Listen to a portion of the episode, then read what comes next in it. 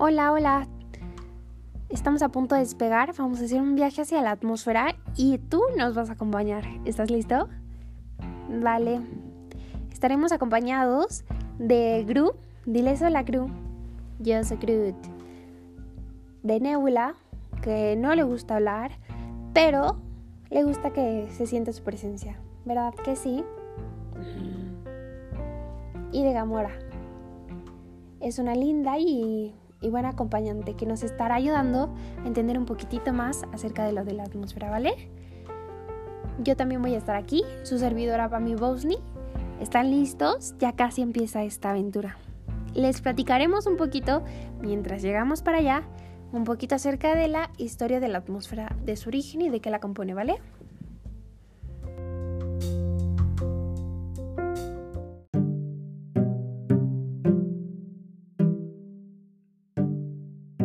Comencemos. Cuando hace 4.500 millones de años se formó la Tierra, su atmósfera estaba muy caliente y contenía nitrógeno, dióxido de carbono, metano, amoníaco y mucho vapor de agua, procedentes de la intensa actividad volcánica. Después se enfrió, de manera que el vapor de agua condensó, produciéndose intensas lluvias que dieron lugar a la formación de los océanos. Pero no fue hasta hace 2.500 millones de años cuando las cianobacterias al hacer la fotosíntesis, comenzaron a desprender oxígeno enriqueciéndose la atmósfera en este gas. Y desde hace 200 millones de años, la atmósfera se parece mucho a la actual.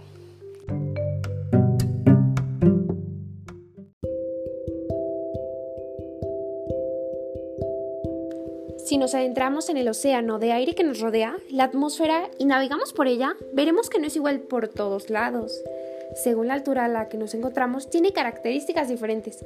Es por eso que la dividimos en capas.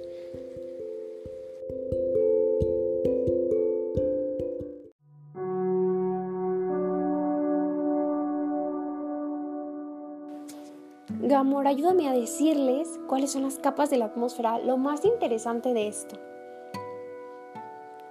Claro, Bosni, yo te digo.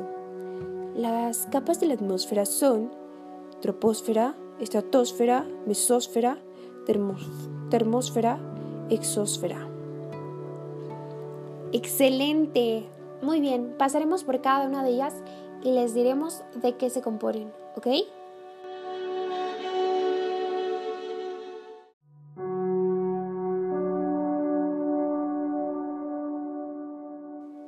Gru, pero cuéntanos de qué trata la troposfera.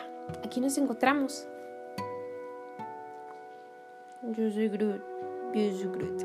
Bueno, la contaré por ti, ¿vale?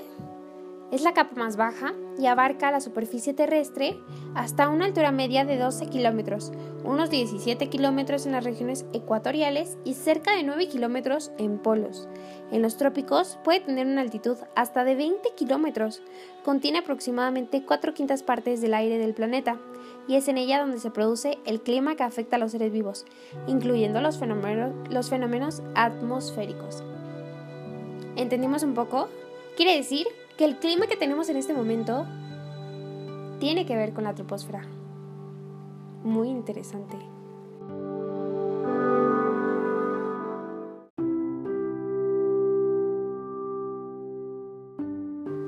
Nebula, por favor, insisto, te queremos escuchar. Anda. Está bien. La estratosfera, separada de la troposfera por la tropopausa, se encuentra esta capa que contiene un 19% de los gases atmosféricos. Vaya, qué interesante. Pero muy poca cantidad de vapor de agua. ¿Qué quiere decir esto? Su altura, del mismo modo que en el caso de la troposfera, varía según la región de la superficie terrestre.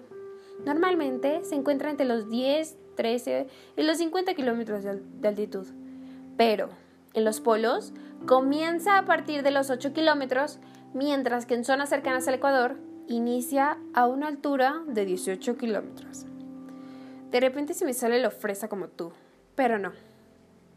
Su temperatura es más caliente que la de la troposfera, debido a que la capa de ozono absorbe un 97 a 99% de la luz ultravioleta del sol. Ya nos vamos familiarizando, ¿verdad? Muy bien. La capa de ozono es una región de la estratosfera que bloquea los rayos solares e impide que lleguen a los seres vivos en su forma dañina. A pesar de su calor, en su base presenta una temperatura sumamente fría, de hasta menos 80 grados centígrados. ¿Qué es esto? Oh my god. Pues está muy bien. Me parece perfecto. Gracias a esto, puede que no desarrollemos enfermedades como puede ser el cáncer.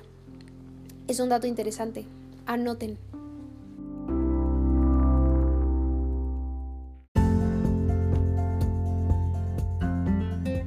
¿Te vas a saltar la mesósfera? Claro que no, tranquila, para allá vamos. Se ubica encima de la estratosfera hasta una altura de 80-85 kilómetros en las altitudes medias, donde se encuentra la mesopausa. Esta constituye el límite entre la mesósfera y la termósfera.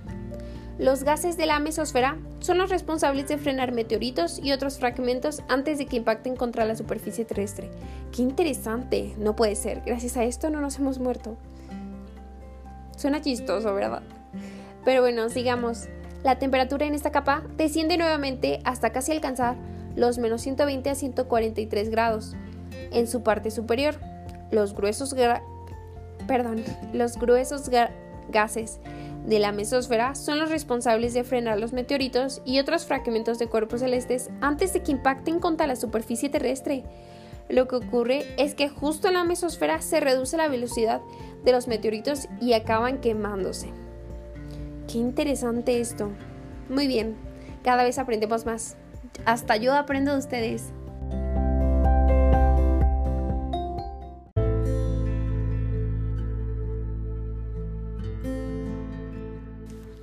Ahí.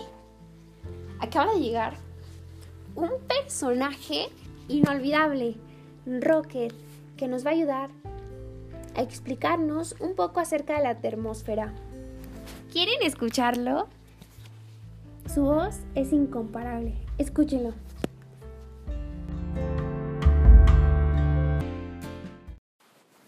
Hola. La termósfera. Desde el límite superior de la mesopausa se extiende hasta la termósfera, conocida como atmósfera superior. Se extiende hasta los 500 a 1000 kilómetros y a unos 80 o 550 kilómetros de la superficie terrestre se localiza la ionosfera. Sé hablar muy bien, ¿verdad? Una delgada región conductora de electricidad, puesto que se encuentra siempre ionizada, es decir, ¿entendieron? Yo tampoco. Sus electrones y átomos están cargados eléctricamente debido a la radiación ultravioleta del Sol. La termósfera presenta temperaturas que aumentan con la latitud, como consecuencia de la absorción de una elevada radiación solar.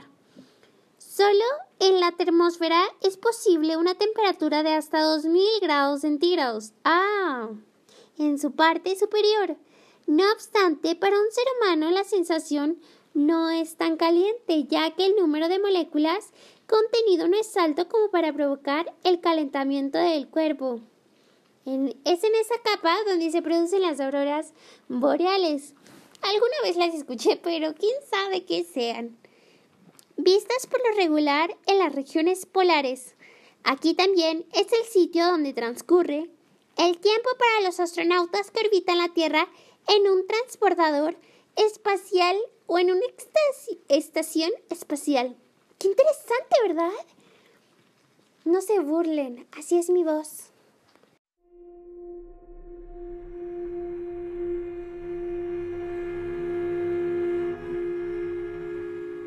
nos falta una capa, ¿cierto? Esta es un poco menos extensa, pero no menos importante. Espero que la entiendan y es con mucho amor. Es la última capa, la más externa hasta conectarse con el viento solar. Esto quiere decir que nos podemos conectar a través del viento, o sea que sí la podemos sentir. Y el sonido del viento, del viento, claro que no me sale muy bien. No se burlen, chicos. Es la última capa, la más externa. Comprende el área desde la parte superior de la termósfera hasta unos 10.000 kilómetros. Imagínense, es un montón, ¿verdad? de altura hasta perderse en el vacío del espacio interplanetario. Oh my god, quedé impactada, ¿ustedes no? Pues bueno, esto fue todo por hoy. Regresaremos porque todos tenemos mucha, mucha hambre. Ya queremos cenar. Ya es de noche, chicos. Espero que les haya gustado esto al igual que a nosotros. Yo me divertí. ¿Ustedes no? Nos vemos la próxima. Su servidora, Pami Bosni, o también llamada Paloma Michela Vila Casanova, del grupo 512 GEM. Esto fue todo. Muchas gracias. Y hasta la próxima. Nos vemos.